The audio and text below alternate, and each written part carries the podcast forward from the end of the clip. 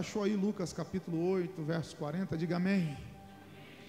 E aconteceu que quando voltou Jesus, a multidão recebeu, porque todos o estavam esperando.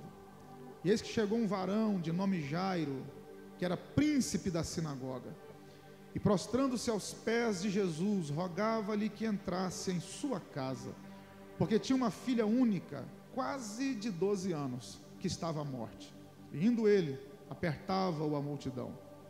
Uma mulher que tinha um fluxo de sangue havia 12 anos e gastara com os médicos todos os seus haveres, e por nenhum pudera ser curada. Chegando por detrás dele, tocou na orla da sua veste, e logo estancou o fluxo do seu sangue. E disse Jesus: Quem é, quem é que me tocou? E negando todos, disse Pedro e os que estavam com ele: Mestre, a multidão te aperta, te oprime, e dizes: Quem é que me tocou? E disse Jesus: Alguém me tocou, porque bem conheci que de mim saiu virtude. Então, vendo a mulher que não podia ocultar-se, aproximou-se tremendo e prostrando-se ante ele, declarou-lhe diante todo o povo a causa porque ele havia tocado e como logo sarara. E ele lhe disse: Tem bom ânimo, filha, a tua fé te salvou, vá em paz. Estando ele ainda falando, chegou um da casa do príncipe da sinagoga, dizendo: A tua filha já está morta, não incomodes o mestre. Jesus, porém, ouvindo-o, respondeu-lhe, dizendo: Não temas, crê somente e será salva. E entrando em casa, ninguém deixou entrar, senão a Pedro e a Tiago e a João e ao pai e à mãe da menina. E todos choravam e apranteavam. E ele disse: Não choreis, não está morta, mas dorme. E riram-se dele, sabendo que estava morta. Mas ele, pegando-lhe na mão, clamou, dizendo: Levanta-te, menina. E o seu espírito voltou. E ela logo se levantou, e Jesus mandou que lhe dessem de comer. E seus pais ficaram maravilhados, e ele lhes mandou que a ninguém dissessem o que havia sucedido. Só mais uma vez, se você puder, em concordância com essa palavra, diga amém. Repare, irmãos, que o texto começa dizendo que havia uma multidão aguardando Jesus. Eu acho que vale muito a pena a gente tentar entender aqui para onde Jesus estava indo. Quando você olha aqui o contexto desse texto, início do capítulo 8, Jesus havia atravessado o mar da Galileia, rumo à região de Decápolis, para ser mais exato, a região de Gadara. Havia liberto um jovem, libertado um jovem de uma possessão demoníaca. E quando Jesus opera aquele milagre, algo inusitado acontece. Primeiro que o jovem que foi liberto quer seguir Jesus. E Jesus diz: Não, não me siga, volta para sua casa, prega na sua família. Seja um missionário, um pregador dentro da sua casa. A multidão, quando viu o milagre que Jesus tinha feito, reuniram-se e disseram assim: Nós gostamos muito do milagre, mas se o senhor puder, vá embora da nossa terra. O senhor se importa ir embora daqui? Eles repeliram a presença de Jesus, ainda que Jesus tivesse operado algo extraordinário. Jesus então se retira, porque Jesus é a própria educação. Jesus é um gentleman. Ele só fica onde é bem aceito. É por isso que ele está presente aqui essa noite. Que ele é bem-vindo aqui. Ele bate a porta. Se alguém abrir, ele entra. Se não abrir, ele permanece do lado de fora. Ele não arromba, ele não rompe limites que o homem não queira que, o, que ele rompa na sua alma, no seu coração. Você tem que deixá-lo agir. E como o povo pediu para que Jesus saísse, ele entra no barco novamente com os discípulos e retorna para Cafarnaum. E é retornando para Cafarnaum que o texto diz que a multidão estava aguardando por ele lá. Olha o contraste. Enquanto numa terra não queriam a presença dele, em Cafarnaum havia uma multidão aguardando por ele. Enquanto alguns rejeitavam a sua presença, outros ansiavam a sua presença. Enquanto alguns queriam que ele saísse, outros estavam ansiosos para que ele chegasse. Isso aqui tanto se aplica à presença de Cristo como à nossa vida. Porque assim como muitas vezes alguns lugares nos repelem, outros lugares somos bem aceitos e queridos e celebrados. E assim como na fora o mundo rejeita a presença dele, aqui nós aguardamos, amamos, queremos, sentimos, precisamos da presença dele. Se o mundo rejeita, aqui não, aqui nós queremos que ele esteja presente. E quando Jesus chega, há uma multidão aguardando. Vocês leram aqui o texto comigo. E de repente, essa multidão começa a abrir caminho. E o texto diz que um homem chamado Jairo, um varão, príncipe da sinagoga, repare que Lucas dá o título que esse homem traz sobre os seus ombros: príncipe da sinagoga. Vem, cai de joelhos diante de Jesus, se prostra e começa a rogar para que Jesus entre na sua casa. Não era comum você ler os evangelhos, essa igreja aqui, uma igreja muito abalizada na palavra, pastoreada por mestres na palavra, então não é, não é nenhuma novidade que eu vou dizer aqui. Vocês sabem que não era tão fácil assim aproximar-se de Jesus. Não era. Leia os evangelhos. Jesus está saindo de Jericó, outros evangelistas dizem entrando, e depende do ponto de vista. E Bartimeu, cego, filho de Timeu, Bartimeu, filho de Timeu, faz um estardalhaço para chamar a atenção de Jesus. Se a multidão diz, não clama, cala, ele não vai te atender. Você vai ver Jesus entrando nas regiões de Tiro e de Sidom, e a mulher cananeia gritando durante horas atrás da caravana, até que Jesus parasse e a atendesse. Você vai ver Zaqueu subindo numa figueira brava para tentar vê-lo um pouco mais de perto. Você vai ver pessoas fazendo de tudo para chegar diante de Jesus. Em Marcos capítulo 2 você vai encontrar quatro homens fazendo um buraco no telhado da casa onde ele estava para tentar chegar diante dele. Mas o texto diz que esse homem não tem dificuldade alguma para chegar diante de Jesus. Ninguém o impede, ninguém o, o segura. Ele consegue ter acesso direto diante de Jesus. Por quê? Por causa do título que ele traz sobre os seus ombros. Ele é uma autoridade religiosa na região de Cafarnaum. Ele é príncipe da sinagoga. Para você entender isso aqui, aguste o ouvido. Eu preciso falar isso aqui a nível de introdução. Para formar-se uma sinagoga, necessário no mínimo 10 famílias judias na região. Quando havia 10 famílias judias numa região, isso vem desde o cativeiro da Babilônia. Formava-se então uma sinagoga, um lugar para se estudar a palavra. Dessas dez famílias, pegavam-se os mais velhos de cada casa e colocavam para ser os anciãos da sinagoga. Dos anciãos da sinagoga, dos dez anciãos, separava-se o mais idoso, o mais velho, porque a sabedoria habita nas cãs, e colocava ele por príncipe da sinagoga. Já era esse príncipe da sinagoga, já era esse ancião que comanda os outros nove anciãos. A sinagoga, durante o dia de sábado, era lugar de se estudar as Escrituras, o Pentateuco, os profetas, a Torá. Mas durante a semana, de domingo até sexta-feira, a sinagoga servia de escola para as crianças e era Jairo o responsável por essa escola. O pregador do dia de sábado na sinagoga era Jairo quem escolhia. Jairo era um homem respeitadíssimo em Cafarnaum. E tem um negócio interessante aqui. As pessoas veem Jairo chegando e abrem espaço para Jairo chegar. Escute isso, por quê? Leia os evangelhos depois com mais calma. Você vai entender que quando Jesus começou a pregar nas sinagogas, não aceitaram a mensagem de Jesus. Por quê? Porque na primeira oportunidade que Jesus teve, ele se declarou como Cristo. Então começou a rolar um boicote no ministério de Jesus. Quando Jesus chegava numa sinagoga, Normalmente ele era expelido da sinagoga, expulso da sinagoga. Por quê? Porque alguém dizia: ele está dizendo que é o Cristo, ele está dizendo que é o Messias.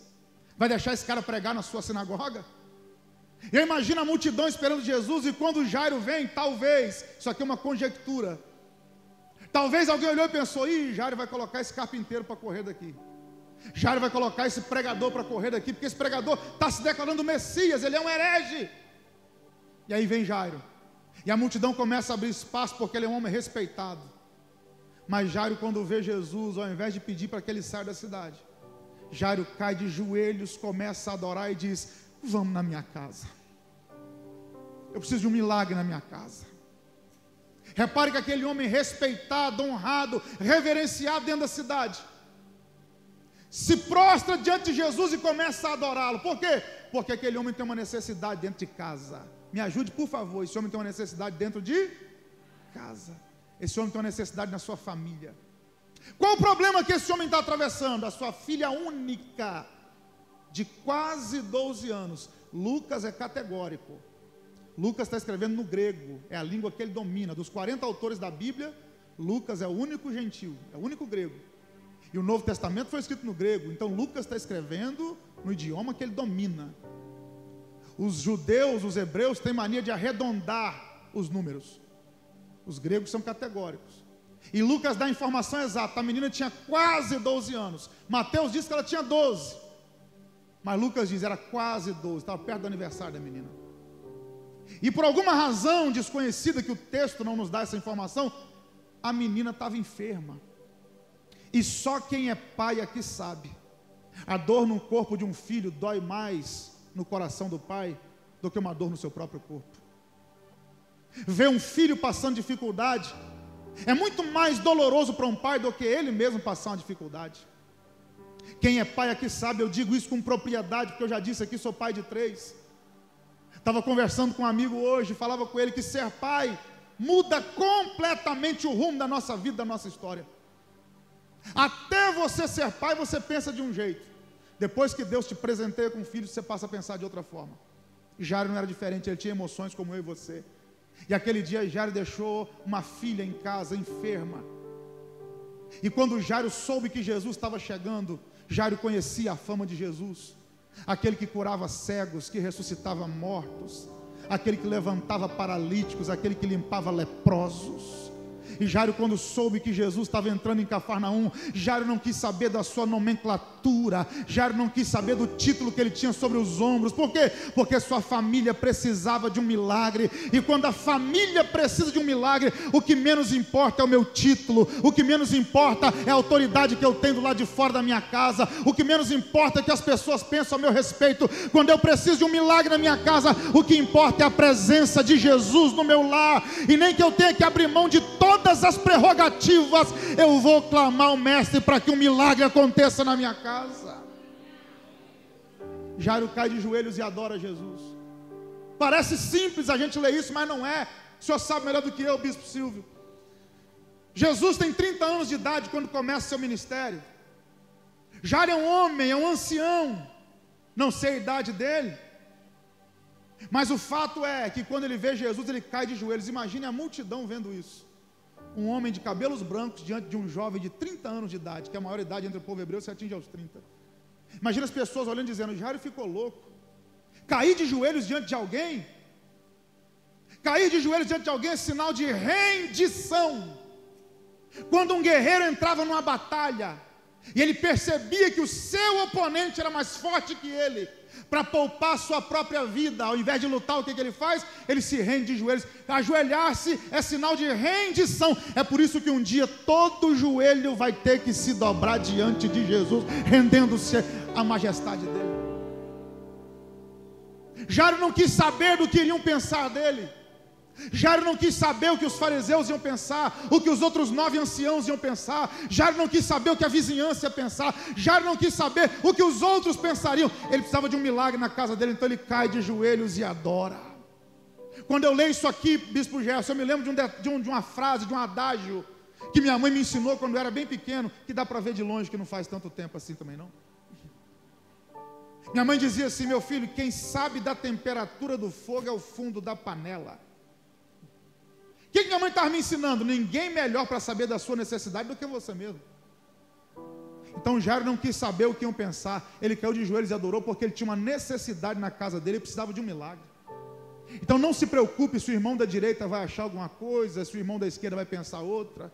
Não se preocupe que a sociedade vai dizer, o que os colegas de trabalho vão dizer. Se você precisa de um milagre na sua casa, busque a Jesus incessantemente, renda-se a Ele, caia de joelhos diante dEle e não se preocupe com o que vão dizer. Se alguém vai te ver chorar, se alguém vai te ver dizer glória, se alguém vai te ver dizer aleluia, se alguém vai te ver adorando em voz alta, se alguém vai te ver gemendo, se alguém vai te ver de joelho prostrado, não se importe com o que vão pensar, é você quem sabe o tamanho do milagre milagre que você precisa. Então busque a presença dele de acordo com o tamanho do milagre que você precisa.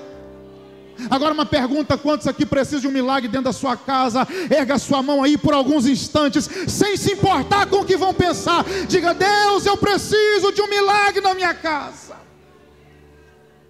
Não se importe com o que vão pensar a seu respeito. Não se importe com o que vão dizer a seu respeito. Você sabe o tamanho da sua necessidade. Não se importe se vão te taxar de quadrado, de careta, de cafona, de retrógrado, de fundamentalista. A sociedade vai te taxar de vários adjetivos, porque você está defendendo a sua família, mas você sabe o quanto a sua família é importante. Lute pela sua família. Eu sinto a presença de Deus aqui nessa palavra. A sociedade vai nos rotular, vai nos denegrir. Mas nós estamos aqui levantando a bandeira, repetindo o que eu já disse e dizendo: nós vamos defender a nossa família, vamos lutar pela nossa família, não abrimos mão da nossa família. Irmãos, eu estou sentindo graça de Deus nessa palavra aqui. Gente que entrou aqui igual Jairo, está aqui adorando. Olha o que está acontecendo: o Jairo está adorando Jesus, mas tem algo morrendo na casa dele. Vou repetir: Jairo está de joelhos prostrados diante de Jesus, o adorando, mas tem algo morrendo na casa dele. Quem sabe haja pessoas me ouvindo aqui essa noite, domingo, nesse culto de celebração às famílias que está aqui adorando, mas o relacionamento com o filho talvez está morrendo em casa. Relacionamento conjugal, da porta da casa para dentro, está passando dificuldades. Uma crise financeira. Gente que deixou problemas que, ao seu ponto de vista, são insolúveis, porta de casa dentro. Mas está aqui adorando Jesus. Um glória a Deus na direita, vou repetir. Gente que está com problemas que, ao seu ponto de vista, são insolúveis porta de casa dentro, mas está aqui adorando Jesus. Tem uma notícia para te dar. Qual é, pastor? Vai ter resposta de Deus para sua casa. A sua adoração aqui essa noite, eu sinto graça de Deus enquanto digo isso. A sua adoração aqui diante de Jesus o seu prostrar-se aqui diante de Jesus, vir aqui e se entregar a Jesus, vai levar uma resposta positiva para dentro da sua casa. Eu quero declarar uma palavra profética aqui. Quem quer pega, haverá uma resposta de Deus dentro da sua casa. Eu não sei o que está morrendo, eu não sei o que está enfermo, eu não sei o tamanho da sua dificuldade, mas quando nós adoramos a Ele, a resposta chega. Jairo cai de joelhos e adora e diz assim: Ah, mestre, eu preciso que o senhor vá na minha casa. Preciso que o senhor vá lá. E se tem um convite que Jesus aceita com todo prazer, é esse: Vamos na minha casa. A música que o querido Regis Danese cantou e ganhou o coração do Brasil, uma verdade: entra na minha casa, entra na minha vida. E Jesus ama entrar nos lares. Você vai ver a luz dos, evangelhos. Sempre que alguém convidava Jesus para ir à sua casa, ele ia com todo prazer para operar um milagre.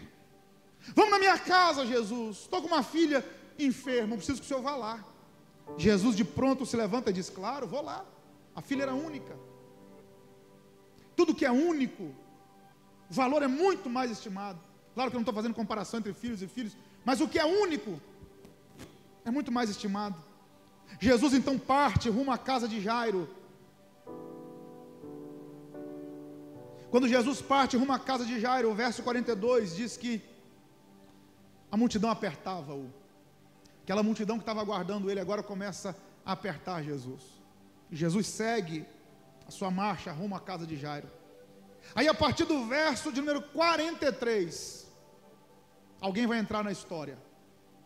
Uma mulher que há 12 anos, e todo mundo já ouviu falar dessa mulher. Não sabemos o nome dela, mas a história dela é conhecida. Uma mulher que há 12 anos sofria de um fluxo de sangue. Seu ciclo menstrual desregulado, ela sangrava constantemente. E sangrar durante 12 anos é um sério problema. E aquela mulher fica sabendo que Jesus vai passar por ali. E ela vai romper aquela multidão, passando por baixo porque tem vitórias que não vêm por cima. Tem vitórias que quanto mais a gente descer, mais rápido ela chega. E aquela mulher vem por baixo na multidão e vai tocar na orla do vestido de Jesus. E quando ela toca na orla do vestido de Jesus, Jesus faz uma pergunta que ninguém entendeu: Quem me tocou? A multidão para. E Jesus continua perguntando: Quem me tocou? Até a mulher não suportar e confessar que ela o havia tocado. Deixa eu pontuar alguma coisa aqui de maneira rápida, que eu prometo a vocês que eu não vou demorar. Já estou quase caminhando para o final. Olha como a vida é, me ajuda por favor. Olha o contraste, eu gosto de olhar os contrastes do texto. A filha de Jairo tinha quase. A mulher estava sofrendo há quanto tempo? A chegada de um filho numa casa, alegria. Chegada de enfermidade numa casa, tristeza. Quando a mulher estava recebendo a notícia da enfermidade, Jairo estava pegando a filha no colo. Quando a tristeza chegou na casa da mulher, a alegria chegou na casa de Jairo. E quando a mulher vai ser curada, a filha de Jairo vai morrer. A vida é assim. Parece uma roda gigante. Tem dias que você está bem e tem gente próxima que está mal. E tem dia que você está mal e tem gente próxima que está bem. É por isso que você não pode basear a sua vida em comparações. Conversava isso também com, com o Júnior hoje, a caminho de, de Brasília, de Caldas Novas para cá. É por isso que você não pode tra trabalhar a sua vida em cima de comparações. Porque a vida é assim. Tem dia que a gente está bem, tem dia que a gente está mal, tem dia que a gente está mal, tem dia que a gente está bem. E essa mulher, no ano que ela ficou doente, a filha de Jairo nasceu. Quando a filha de Jairo morre, essa mulher vai ser curada. A vida é assim. Console-se porque você não é o único a passar adversidades. A vida é uma roda gigante. E eu tenho uma boa notícia para te dar: aquele que faz a roda girar está aqui. E quem sabe para alguns aqui é dia da roda girar. Gente que entrou aqui lá embaixo, pode ter uma reviravolta na sua vida e Deus mudar completamente o rumo dessa história. Aquela mulher tocar em Jesus. Jesus começa a dizer: Quem me tocou? Quem me tocou? Pedro, mais ousado, mais íntimo do mestre, entre os doze, toma a palavra e diz: Mestre, vou, vou aplicar o texto, tá? vou conjecturar, não está escrito, vocês leram comigo. Eu vou tentar aplicar para os nossos dias. O senhor está de brincadeira. O senhor está de brincadeira, mestre. Por quê? A multidão te oprime, te aperta. E o senhor está perguntando quem te tocou? Como é que o senhor sabe quem te tocou? Todo mundo está te tocando. Pedro, você ainda vai se converter. Tem muito processo para você passar ainda. Foi um toque diferente. Foi um toque de fé. Como é que o senhor sabe? De mim saiu poder, virtude. Uau. Vamos pontuar alguma coisa aqui também. Para começar, leia os evangelhos depois. Quantas pessoas Jesus curou e disse assim: fala nada para ninguém vai. Ele curou um leproso e falou: ó, fala nada, apresenta ao sacerdote. A filha de Jairo, o texto aqui, ressuscitou o menino e falou: fala nada com ninguém. Curou um cego, ó, fala nada. Essa mulher falou: não, faço questão que você seja presente. Quem é você? Quem me tocou? Ele sabia que a, quem o havia tocado? Claro. Mas ele faz questão que a mulher se apresente. Uau. Por que, que ele faz questão que aquela mulher apareça? Tem uma multidão. Tomando os outros textos como base, era para ele dizer: continua aí no anonimato, você me tocou, foi curado. Vai assim mesmo. Importante é que você foi curado. Essa mulher disse: não, você tem que aparecer. Quem me tocou? Por que Jesus faz tanta questão que essa mulher apareça? Eu acho que eu entendi. É porque essa mulher, há 12 anos, definhou nessa cidade. Todo mundo de Cafarnaum viu essa mulher perder saúde, perder dinheiro, Leia depois, lá no livro de Levítico, capítulo de número 15, a partir do verso 25. Levítico 15, a partir do 25. Quando a mulher tinha um problema, uma hemorragia como essa mulher, ela tinha que se isolar da, da sociedade. Cama que ela deitava, ninguém podia deitar. Cadeira que ela sentava, ninguém podia sentar. Não podia frequentar os cultos. Durante 12 anos essa mulher viveu isolada e o texto de Lucas diz que ela perdeu tudo, não era o pouco que ela tinha, era tudo que ela tinha. E não resolveu o problema. Durante 12 anos, meu amigo Alexandre, todo mundo dessa cidade viu essa mulher perder tudo. Aí agora ela toca em Jesus, recebe poder, e você acha que Jesus vai deixar ela sair no anonimato? Não, não, peraí. No lugar da sua vergonha, você vai ter dupla honra. O diabo não vai te humilhar em público e Deus te exaltar em oculto. Não, não, não, não, não, não, não, não, não, não, não. Os mesmos olhos que viram você definhar, mulher, agora verão você curada, restaurada e cheia de virtude. Os mesmos olhos que viram você perder, verão você ganhando a sua saúde. Os mesmos olhos que te viram isolada, agora vão te ver aqui em sociedade. Ei, eu quero declarar que os mesmos que viram um problema na sua casa, na sua família, no seu casamento, verão a restauração, a cura, a saúde. Deixa eu ver quem crê nessa palavra. Quem crê que Deus ainda faz esse tipo de coisa. Se a sua vizinhança te viu ter problemas, eles verão você com a sua família restaurada. Irmão, estou sentindo graça de Deus aqui nessa palavra. Não sei se eu estou pregando para todo mundo aqui, não, mas Deus trouxe gente aqui para dizer: é no lugar da vergonha que vai chegar a dupla honra. Quem me tocou? Quem me tocou? Olha o que o texto diz. Verso número 47. Então, vendo a mulher que não podia ocultar-se, aguça o ouvido. A mulher viu que não podia se ocultar. Como é que ela descobriu que não podia se esconder? Porque ela tentou. Por que, que ela viu que não podia se esconder? Porque ela tentou se esconder. Ela vem por baixo da multidão e toca na hora de Jesus, Levítico 15, a partir do 25. Quando a mulher estava nesse estado, ela era considerada imunda. E quem ela tocasse, imundo também ficava. Ela saiu tocando em várias pessoas até chegar em Jesus. Quantas pessoas ela esbarrou? Tocou na hora do próprio vestido de Jesus. O que, que ela pensou? Se esse povo descobrir que eu estou tocando em todo mundo aqui, que sou eu, vão me acusar, vão me apedrejar, me colocam para fora do arraial. Então ela está com medo de se revelar.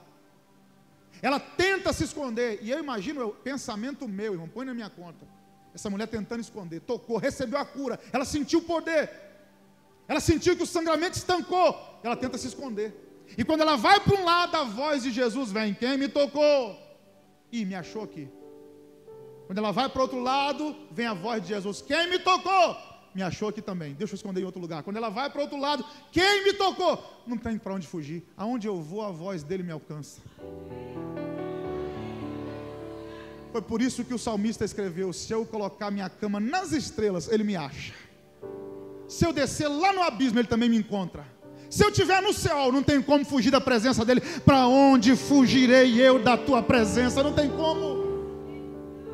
Tem como esconder dele. Ela vai se apresenta tremendo e diz: Olha, fui eu quem te toquei.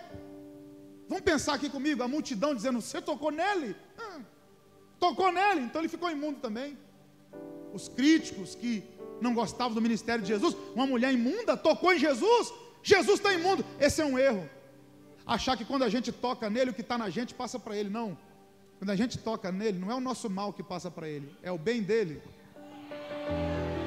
que passa para a gente não é o meu pecado que passa para ele, é a santidade dele que passa para mim, não é a minha fraqueza que passa para ele, é o poder dele que passa para mim, não é a minha enfermidade que passa para ele, é a cura dele que vem sobre mim. Quem crê que essa noite é profética? Vou liberar mais uma palavra. Você vai levar algo de Deus com você aqui hoje. Você vai levar algo de Deus para sua casa hoje. Essa mulher saiu levando com ela virtude. Você vai levar virtude junto contigo hoje para sua casa. Aí Jesus começa a conversar com a mulher. Jesus vira para a mulher e diz assim, verso 48: Tem bom ânimo, filha, a tua fé te salvou, vá em paz. Olha o que o texto diz. 49: Estando ele ainda falando, chegou um da casa do príncipe da sinagoga, dizendo: A tua filha já está morta não incomodes o mestre. Vamos pontuar isso aqui rapidinho. Presta atenção que o verso 49, ele está atrelado, atrelado ao verso 48. O verso 48, estando, o verso 48, Jesus está dizendo: tem bom ânimo, filho, tua fé te salvou, vá em paz. 49, estando ele ainda falando. O que está acontecendo aqui, ó? Jesus está falando com a mulher. Tem bom ânimo, filha. Vá em paz. Tua fé te salvou. Você está curado. Jesus está conversando com a mulher. E Jairo, está aqui esperando a vez dele. Ele terminar de falar com ela, ele vai comigo lá para casa. E Jesus falando com a mulher. Estando ele ainda falando com quem? Com a mulher. Me ajuda, estando ele falando com quem? Chegou um para Jairo e falou assim: Jairo, não incomoda mais o mestre. Sua filha morreu. Jesus está falando com a mulher. E alguém está falando com Jairo ao mesmo tempo. Não incomoda o mestre. Sua filha morreu. Só que o verso 50 diz: Jesus, porém, ouvindo-o. Opa, uma risada e um eita Deus, vou repetir. Estando ele ainda falando, alguém chegou e disse: Jairo, não incomodes o mestre, tua filha morreu. Verso 50, Jesus, porém, ouvindo-o.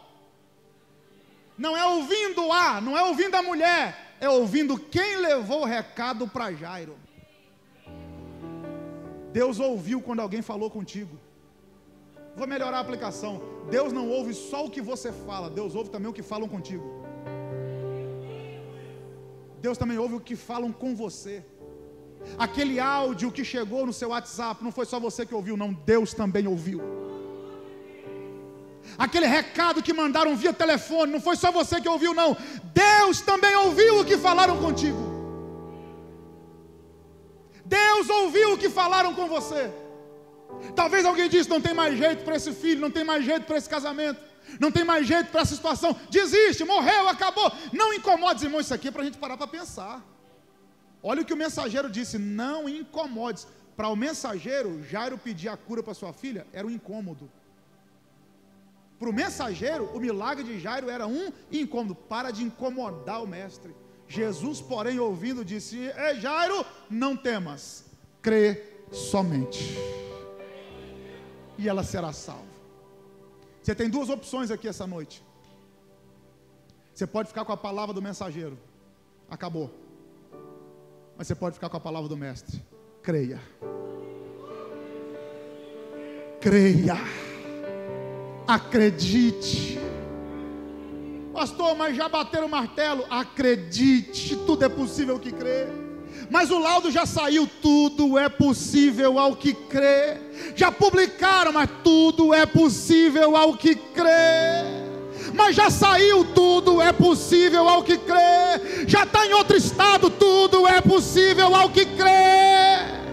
Ou oh, só quem acredita que Deus ainda faz milagres, independente da circunstância, erga suas mãos por alguns segundos e adore o nome de Jesus. Deus trouxe gente aqui essa noite para dizer: tão somente creia. Você pode tirar 30 segundos. Deus. 30 segundos só adorando a Ele. Isso, isso, isso, isso, isso.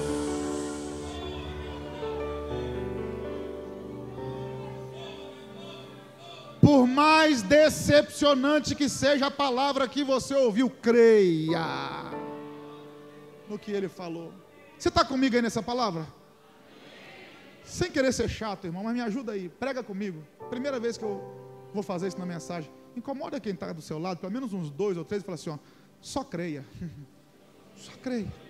Só creia. Creia. Isso. Creia. Crê somente e ela será salva. O carcereiro pula diante de Paulo e diz: Vou me matar os presos fugiram. O que é que eu faço? Paulo falou: opa, crê no Senhor Jesus. E será salvo tu e a tua casa. Então somente creia. Já não tema que será salva. 51. E entrando em casa.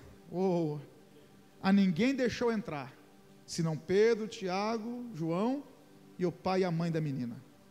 Posso pontuar isso aqui? Dois minutos?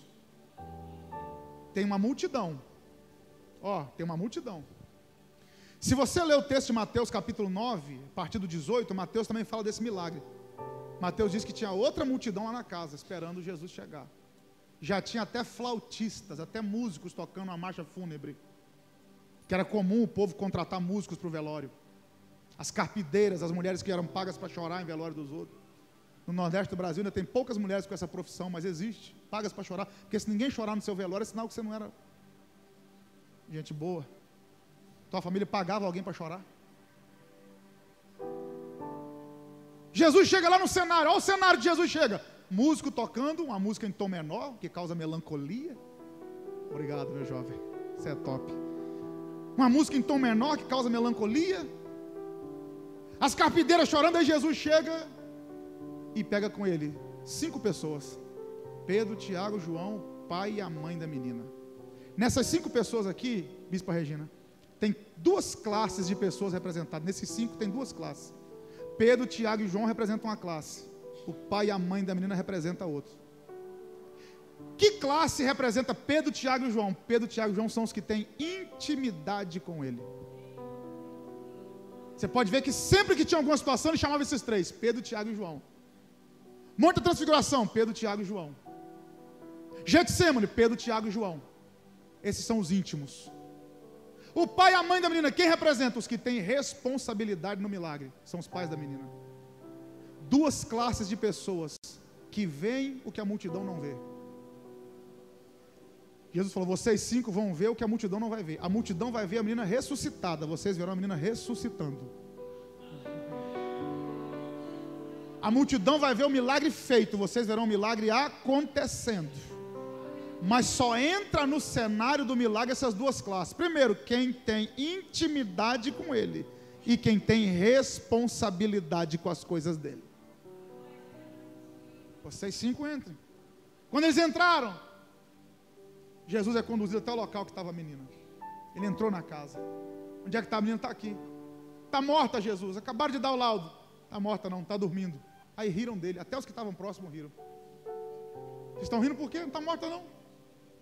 O que para vocês é morte, para mim é só um sono. Quer ver? Aí ele toca na mão da menina e diz assim: Talita cume, que traduzido é: Menina, levanta-te.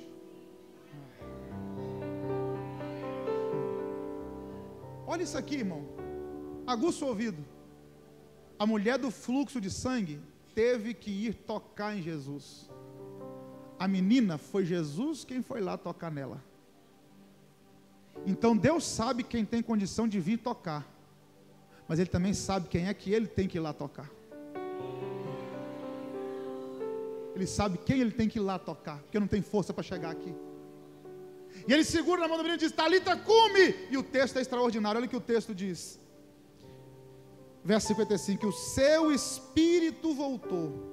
E ela logo se levantou e Jesus mandou que lhe dessem de comer. E seus pais ficaram maravilhados. Ele mandou que ninguém dissesse o que havia acontecido. Olha que extraordinário. Jesus entra na casa, e coisa boa é quando Jesus entra na nossa casa. E essa mensagem é profética. Ele vai entrar lá e vai entrar para fazer coisa grande. Na sua família, no seu casamento, eu creio nisso. Quando ele entra lá e toca na menina e diz: Talita cume, o texto diz: e o seu espírito voltou. Se voltou é porque estava indo. Quando nós morremos, o corpo volta para o pó, porque veio do pó. A matéria volta para o pó. A alma é a sede das nossas faculdades, do nosso intelecto.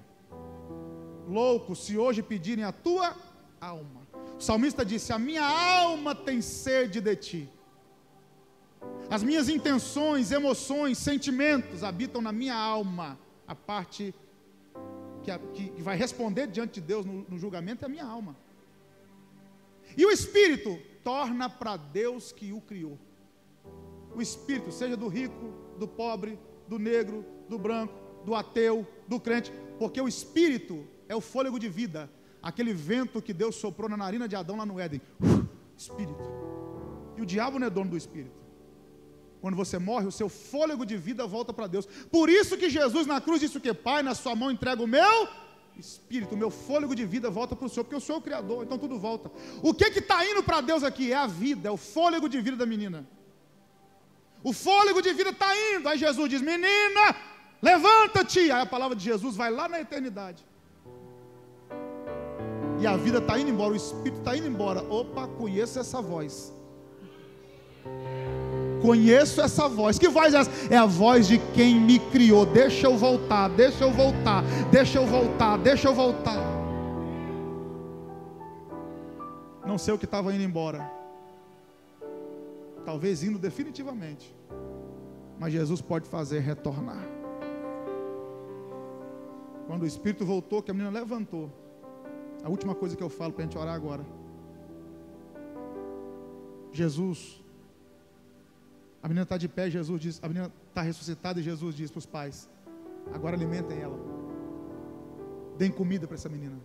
Uau! Por que, que ele manda alimentar a menina que acabou de voltar da morte? Porque o corpo físico está debilitado. Aí Jesus diz: não adianta nada, de outras palavras, né, aplicando o texto, não adianta nada eu ressuscitar e vocês deixarem morrer de novo por inanição. Então eu faço milagre, mas você alimenta o milagre todo dia. Eu faço milagre, mas você mantém o milagre vivo. Gostinho de bezetacil, vamos lá. Não adianta Deus restaurar o seu casamento e você não alimentar seu casamento. Alimente seu casamento com palavras de amor, de respeito, de dedicação. Não adianta Deus trazer seu filho de volta e você continuar tratando ele do mesmo jeito. Mude, alimente o milagre que Deus fez na sua vida. Não adianta Deus abrir uma porta de emprego e você não dar o seu melhor. Alimente o milagre que Deus fez. Não deixa o milagre morrer de novo. Porque tem gente que Deus faz algo extraordinário, Ele simplesmente deixa isso morrer novamente. Mas eu quero declarar que o milagre que Deus está fazendo na sua casa, você vai mantê-lo vivo por muito e muito e muito e muito e muito tempo até o arrebatamento da igreja. Alimente o seu milagre. Alimente o seu milagre. Fica de pé que eu quero orar com você, por favor.